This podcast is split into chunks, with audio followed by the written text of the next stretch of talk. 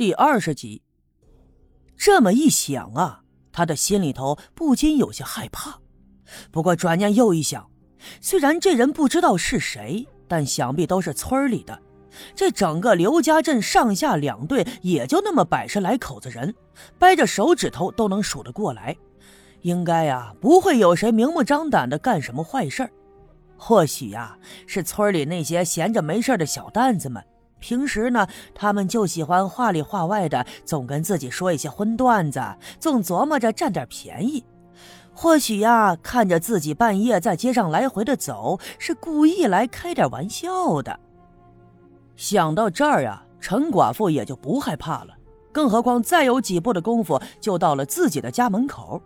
于是他打算回头逗逗这个家伙，拿他寻寻开心。想到这儿，他停住了脚，转过脸面对着那个人。那个人看见了他，也停住了脚。俩人就这么相隔着十几二十步远的距离。陈寡妇冲着他咯咯的笑了两声，故意笑得放荡了一些，又抬起胳膊冲那人招了招手。很明显，那个人往后退了一步。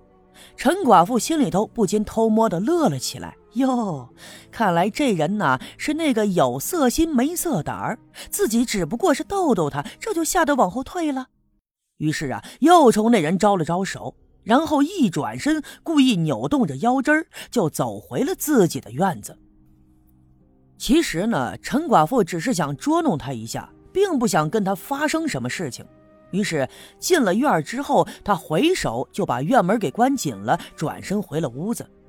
到了屋子里呀，他憋不住的就笑了，就寻思那小子到底敢不敢跟进来呀？索性他趴在窗户上，借着外面暗淡的月光，就往门口张望。他发现院门口果然站着一个人，那个人就直挺挺的站着，也没作声，好像是在往院子里看。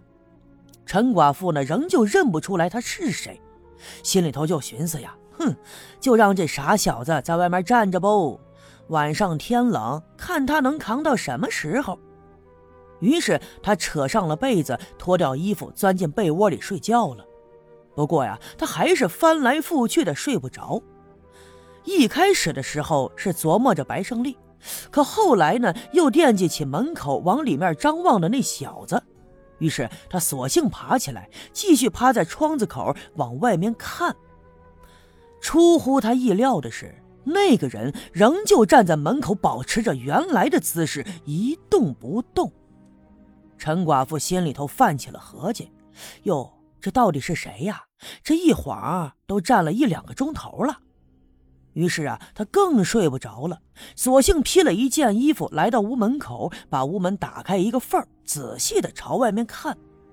不过呀，夜色实在是暗淡，他怎么也看不清。只能看到那个人的个子并不是太高，体型偏瘦。不过呀，站的倒是挺直溜的。他犹豫了一下，打算出去看看，于是就推开门，一直往外走。来到了院子门口，一边走还一边冲那个人说：“哟，这三更半夜的跑这儿守着来干啥来了？难道你跟那叫猫子的猫一样是思春了不成啊？”话音刚落，他已经走到了院门口，抬头仔细再看的时候，吓得他妈呀一声叫唤，双腿一软，扑通一声就摔倒在地上，做了个屁股墩儿。那么，之所以把他吓成这样，是因为他清楚的看到门口站着的并不是一个人，而是一个穿着红衣红裤、画着浓眉大眼、通红嘴唇的纸人。这东西本来就邪性。都是用来烧给纸人的，所以特别的不吉利。那么三更半夜的一个纸人出现在自己家的门口，那么别说是陈寡妇这样一个独身的女人，就算是大老爷们也能被吓破了胆。一时之间，这吓得陈寡妇浑身上下哆嗦着，一团冷汗唰唰的顺着额头就往下淌，心口还咚咚咚的跳个不停，就仿佛一张嘴就能从嘴里出来一样。脑袋瓜子是嗡嗡作响，眼前金星乱冒。过了好一阵子，他才缓过神来，跟头把式的跑进了屋里，一把拉上了门栓，钻进被窝，扯上被子，就呜呜的哭了起来。哭了好一阵子，他冷静了下来，壮着胆子爬出被窝，就趴在窗户上往外看。那个纸人啊，不见了。他心里暗自的琢磨：是谁三更半夜的没事干，弄一纸人摆在自己家门口？他仔细的回想了一下，刚才回来的时候路过包画匠的家，看见他门口有一男人靠着墙根撒尿，想必就是那包画匠了。再说了。这扎纸人的活计，整个刘家镇也就他会。估计呀，一直跟着自己来的那就是他了。这个包画匠啊，别看五六十岁的年纪，可一直是孤身一人，估计也是耐不住寂寞，又没胆子进院来占个便宜，所以才没事捉弄自己，弄一个纸人摆在门口。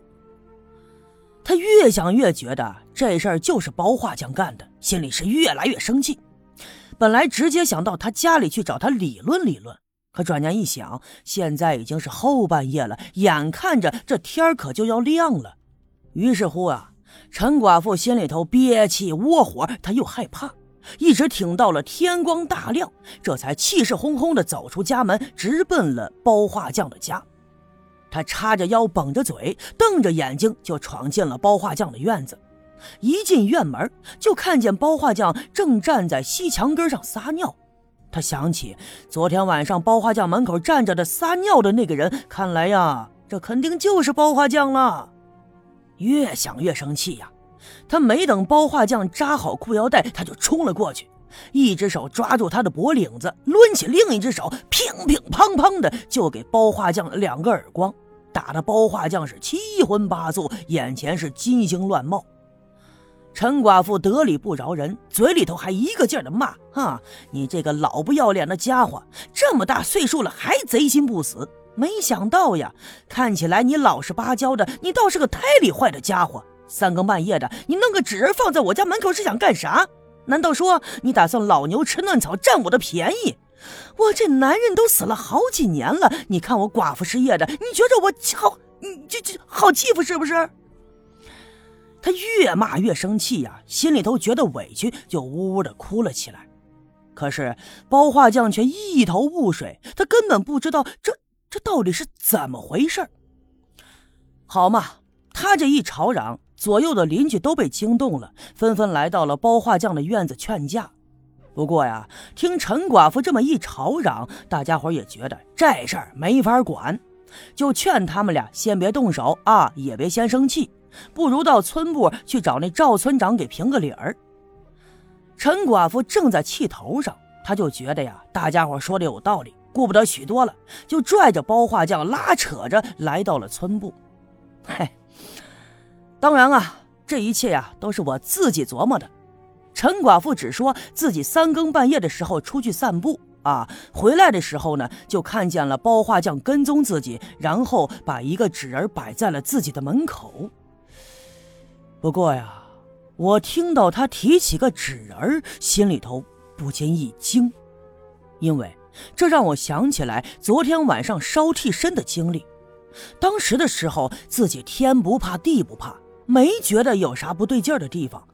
可现在回想起来呀，倒是有些后怕了，因为当时我总是感觉我周围有人，但是无论我怎么的四外张望，也没看见人的影儿。但是那种感觉呀，却是真真切切的，就仿佛能听到那个人的呼吸，感觉到那个人的心跳，似乎在黑暗中总有一双眼睛在盯着我，总是有一个人在跟着我。虽然说我和包画匠只见了一面，而且还是在天黑半夜的，没看清楚他的样子，但是直觉告诉我，这事儿啊，应该不是包画匠干的。我觉得他应该是一个老实本分又内向的老人，他都那么大年纪了，肯定不会干出这样的事儿来。更何况，我一直听说包画匠的身体不太好，可干活却特别的细致。从刘老二按照他娘赵六姑的吩咐去跟包画匠订纸人，一直到天黑了去取纸人的时候，这已经过了一天半的功夫。可是我当时摸着那个纸人的时候，那还是潮乎乎的，裱糊彩纸的浆糊都还没有干透。那么可见，扎一个纸人并不是一件很轻松的事情。那么您说，包画匠他怎么有闲心再弄个纸人去摆在陈寡妇的门口来捉弄他呢？